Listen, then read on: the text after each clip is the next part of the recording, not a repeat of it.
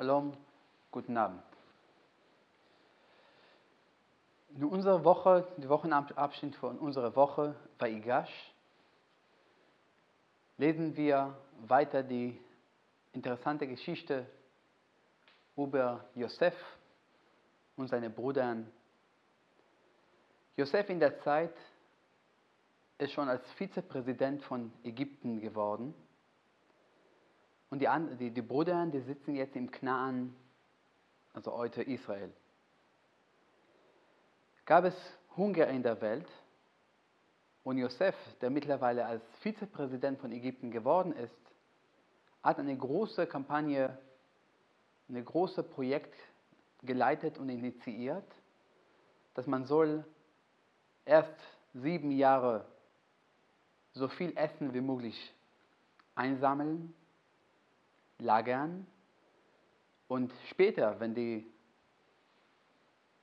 wenn die Hunger kommt, wird, wird alle Ägypter und alle Menschen der Welt auch dieses Essen auch benutzen.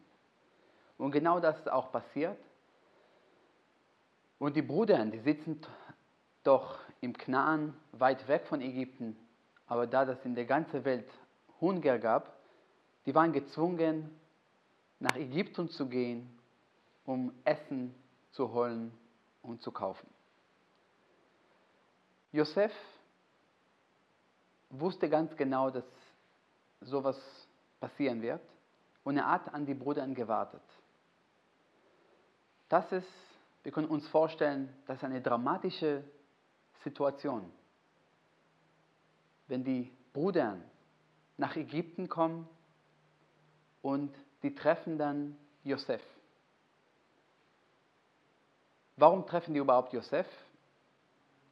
Er war nicht im Zollkontrolle, er war doch der Vizepräsident, Vizekönig, aber der hat an die gewartet. Und der, wenn der wusste oder äh, wenn der gehört hat, dass seine Brüder nach Ägypten kamen, da hat irgendwelche Ausrede gemacht und die wurden dann zu seinem Palast gebracht. Zum Erst hat er mit ihnen nur gesprochen. Er hat die sofort erkannt. Aber die haben ihn gar nicht erkannt. Es war schon jahrelang nachdem, dass die Josef an ein paar Ägypter verkauft haben. Und er hätte mittlerweile auch einen langen Bart gehabt. Deswegen haben die ihn nicht erkannt. Die konnten überhaupt gar nicht denken, dass er so hoch, so große Autorität, so äh, äh, groß, so erfolgreich geworden ist. Er schickt die einmal zurück nach Hause. Das haben wir schon letzte Woche bei der Parascha gelesen. Er schickt die nach Hause, weil er wusste, dass die noch ein zusätzliches Bruder haben, Benjamin. Aber der Benjamin dürfte nicht nach Ägypten gehen, weil Jakob hätte Angst, dass er wird auch irgendwie verloren gehen oder getötet werden. Genau wie Josef. Die kommen trotzdem zurück nach Hause und wenn die Zeit kommt und die müssen nochmal Essen holen, die sind jetzt gezwungen, Benjamin mitzubringen, wie die dann an Josef versprochen haben. Die kommen zum Josef und die sprechen mit ihm lange. Wenn die dann zurück nach Hause gehen mit das Essen, Jakob, äh, sorry, äh, äh, Josef versteckt seine Gavir, seine Becher, silberne Becher in die Tüten von Benjamin. Kurz nachdem, dass die Ägypten verlassen haben, laufen die Diener von Josef nach und die suchen bei allen und finden diese Becher bei Benjamin. Und jetzt bringen die alle dann zurück. Die Brüder von Josef verstehen, dass sie haben einen großen Fehler gemacht. Wenn Benjamin bleibt und wenn die nach Hause kommen, zurück nach Knaan und erzählen Jakob, was ist mit seinem kleinsten äh, äh, Sohn passiert, er wird sofort sterben. Er wird es nicht überleben. Und deswegen bleiben die doch in Ägypten und versuchen jetzt mit Josef zu reden. Die, wissen, die kennen nicht Josef, die erkennen nicht Josef. Und die versuchen aber trotzdem mit Josef irgendwie zu reden und zu überzeugen, dass er doch Benjamin nach Hause schicken wird. Wer kommt und wer spricht zum ersten Mal mit Josef? Jehuda. Und das ist das erste Mal, dass diese zwei Brüder, die werden irgendwann aus Größe Imperiums, zwei große Königreiche, in alle Generationen nachher. Aber das ist das erste Mal, dass die beiden konfrontieren und sich begegnen. Wir werden viel, viel darüber reden, welche Rolle spielt Josef und welche Rolle spielt Jehuda. Aber der Parascha fängt mit den Wörtern Vaigash elav Yehuda. Jehuda näherte sich zum Josef. Und er hat einfach gebeten und gebetelt, dass er doch Benjamin zurückschicken wird. Manche sagen, dass er hat ihm sogar bedroht oder wirklich gebetet oder ihm gesagt, ich bleibe doch hier und du schickst ihn wieder zurück. Aber das ist das erste Mal, dass wir sehen, dass, dass die, diese zwei bedeutendsten Menschen die werden auch viele Generationen nachher eine große Rolle bei, äh, im Judentum auch spielen. Das ist das erste Mal, dass die miteinander konfrontieren. Es gibt eine schöne Geschichte, die ich gehört habe, über Rabbi Jakob Silberstein. Rabbi Jakob Silberstein lebt im Rishon LeZion in Israel und er hat sozusagen so eine Privilegie gehabt. Er war der, derjenige, der in alle Jahren, im Laufe des äh, Zweiten Weltkriegs,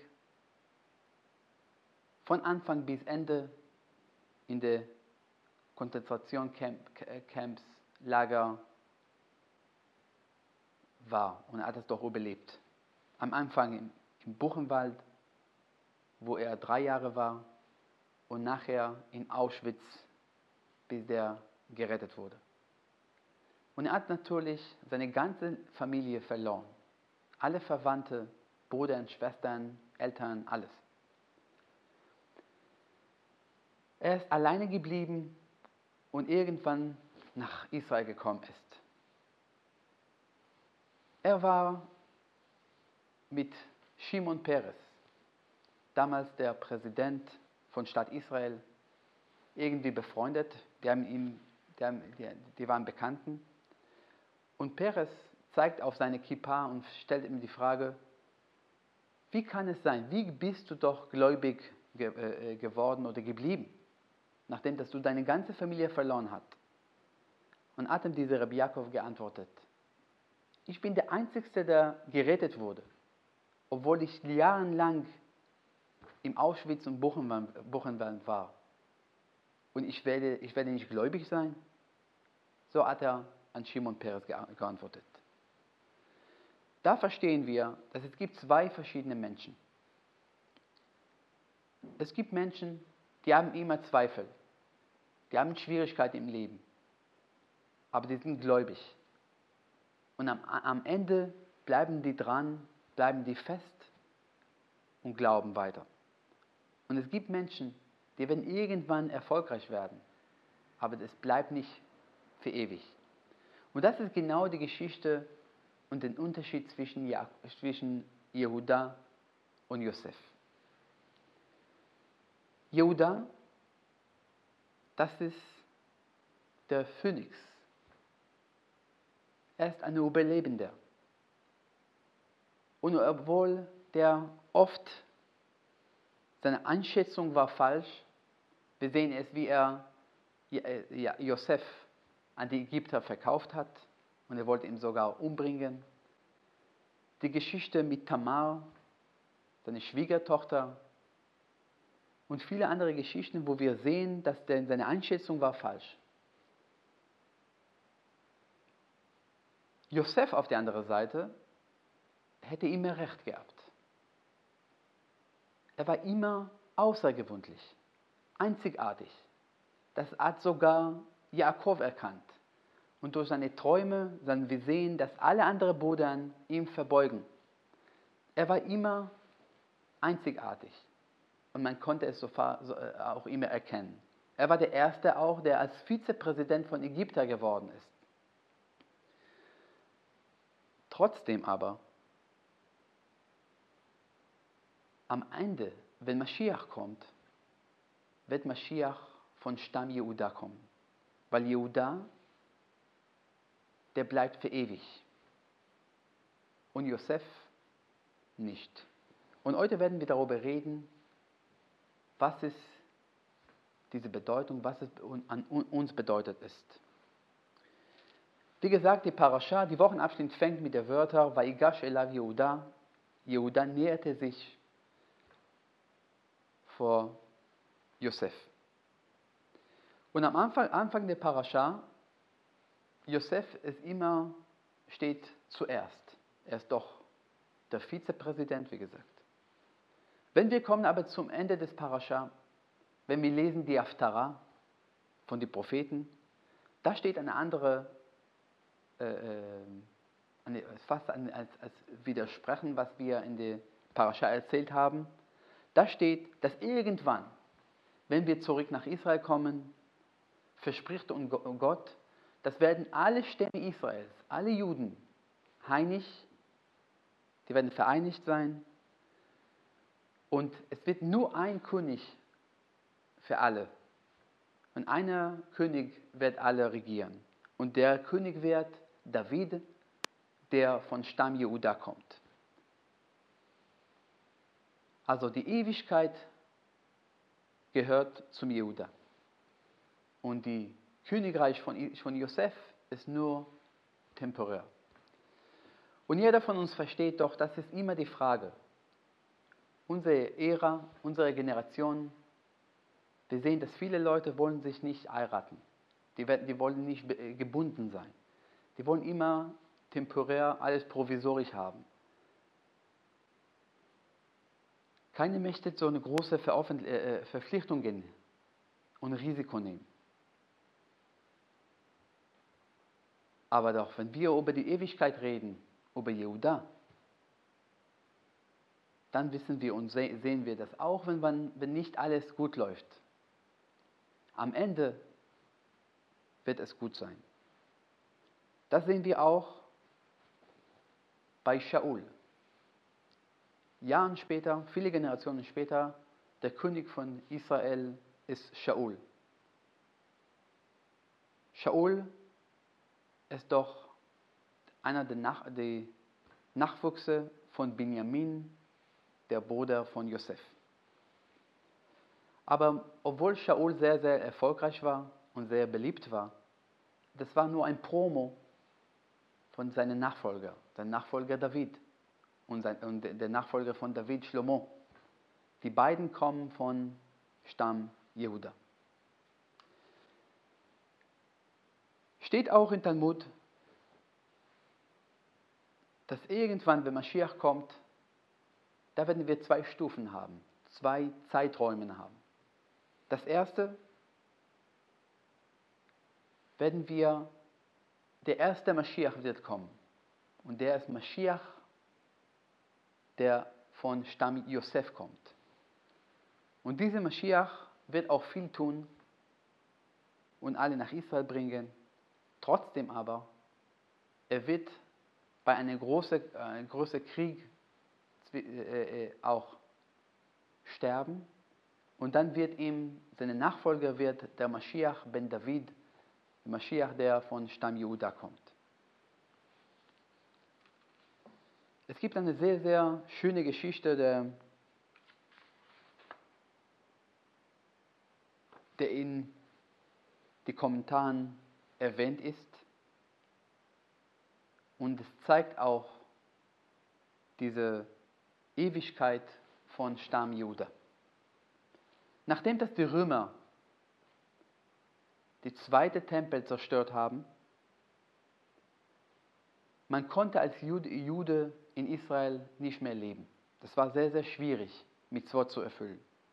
Und viele Juden haben, sich, haben gesucht einen anderen Ort. In Babylon damals regierte der persische König. Die persische Regierung, die waren in Babylon und die haben auch Religionsfreiheit an alle gegeben.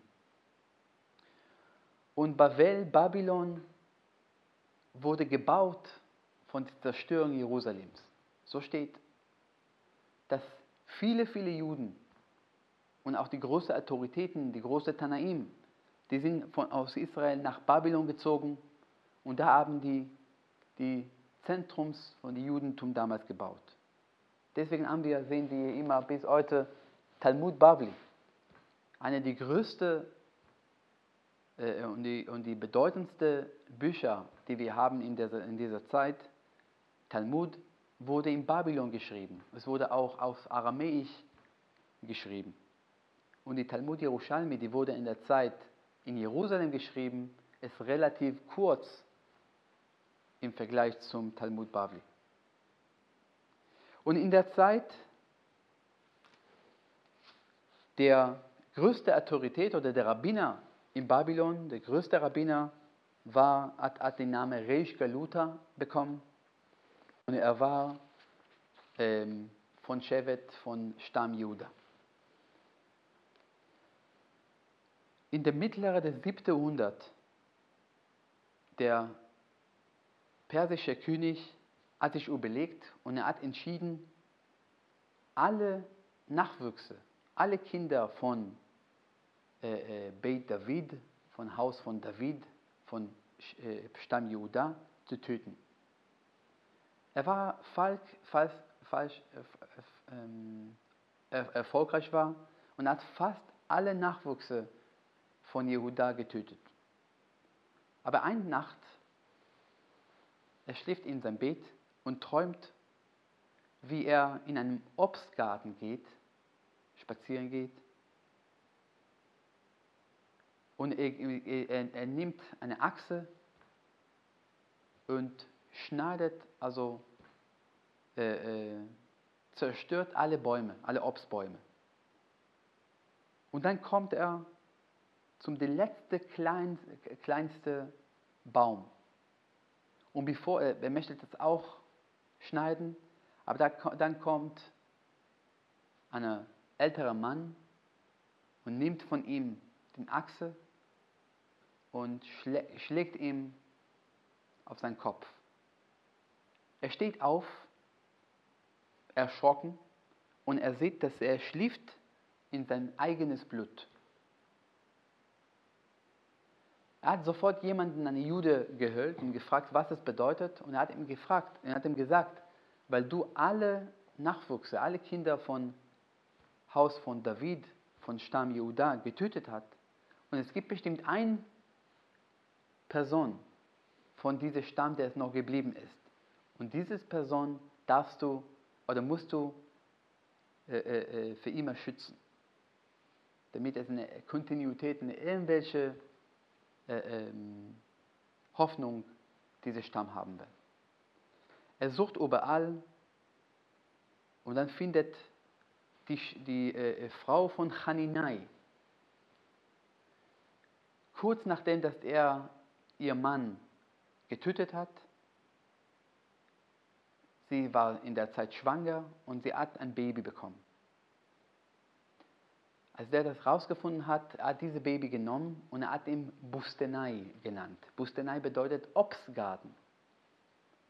Und er hat ihn geschützt. Und am Ende, der ist der Rabbiner in Babylon geworden ist. Da sehen wir, dass diese Kontinuität von Stamm Juda ist ganz, ganz wichtig. Weil am Ende wird Mashiach von Stamm Juda kommen. Und jetzt kommt die Frage, warum? Josef war doch ein gelernter Mensch. Er war doch, er war doch der beliebste oder der lieblingste Sohn von Jakob. Er hat so viel in seinem Leben erreicht.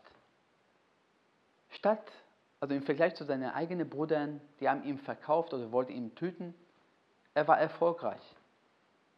Er ist der Vizepräsident von Ägypten geworden und er hat die Juden da geschützt und Platz gegeben.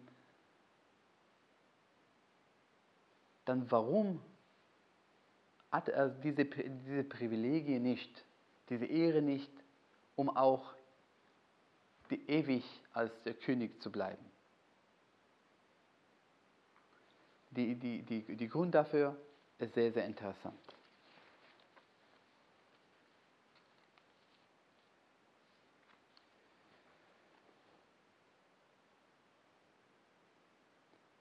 Wir wissen doch im Traktat Yuma, im Talmud steht,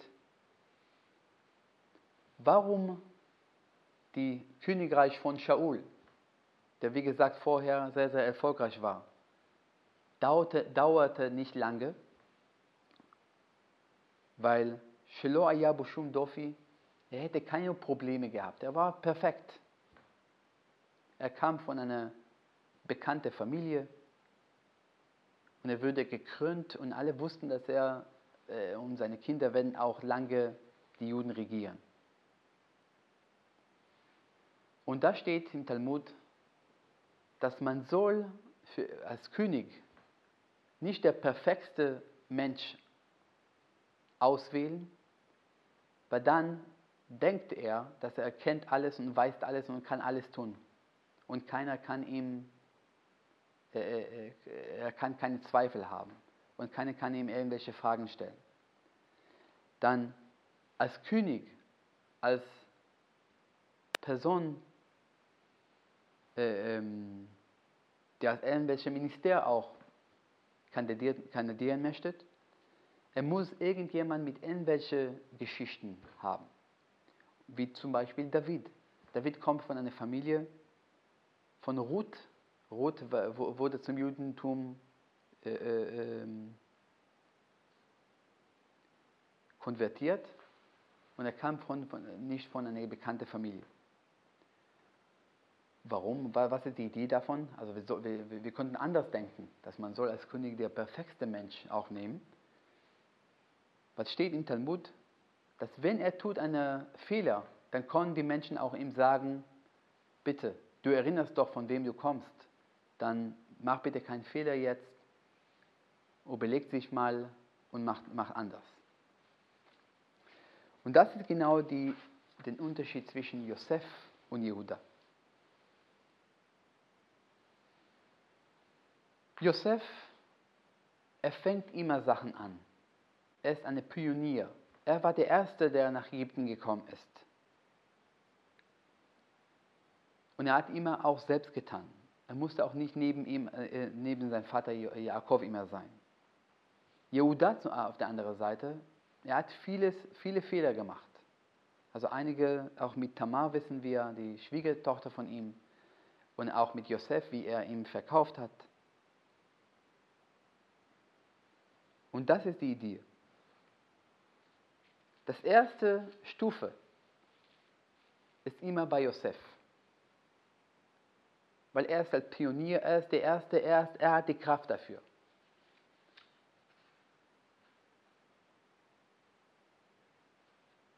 Aber das Zweite, und was auch für ewig bleibt, ist derjenige, der, wenn der tut einen Fehler, der repariert es, der tut es auch besser. Er hat, äh, äh, äh, er überlegt sich und er kann auch manchmal sagen, nein, ich habe einen Fehler gemacht, ich tue es anders nicht bei Josef. Und das ist genau Judah.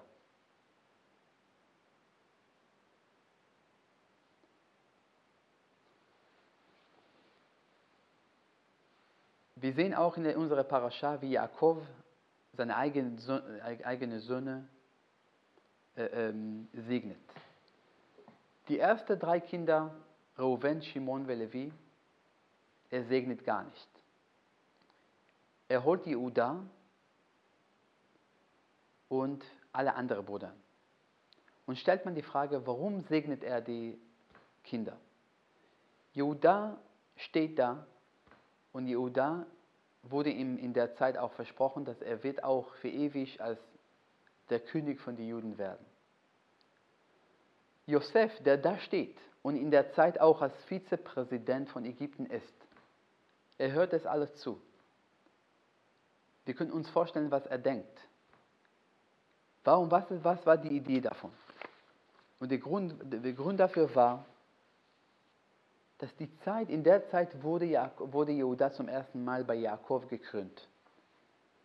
Deswegen, er musste erstmal die ersten drei Kinder, Reuven, Shimon und Levi, auch erstmal kritisieren und nicht segnen. Jeder hat seine eigenen Probleme, was der getan hat.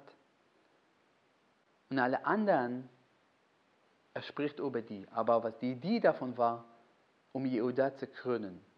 Weil Jehuda bleibt für ewig. Jehuda denkt langfristig. Und Jehuda auch, wenn der einen Fehler gemacht hat, er nähert sich vor, vor Josef, entschuldigt sich und er ist auch bereit zu tun, alles möglich, um diese Ewigkeit zu sichern, damit die Juden auch Kontinuität haben werden. Shabbat Shalom.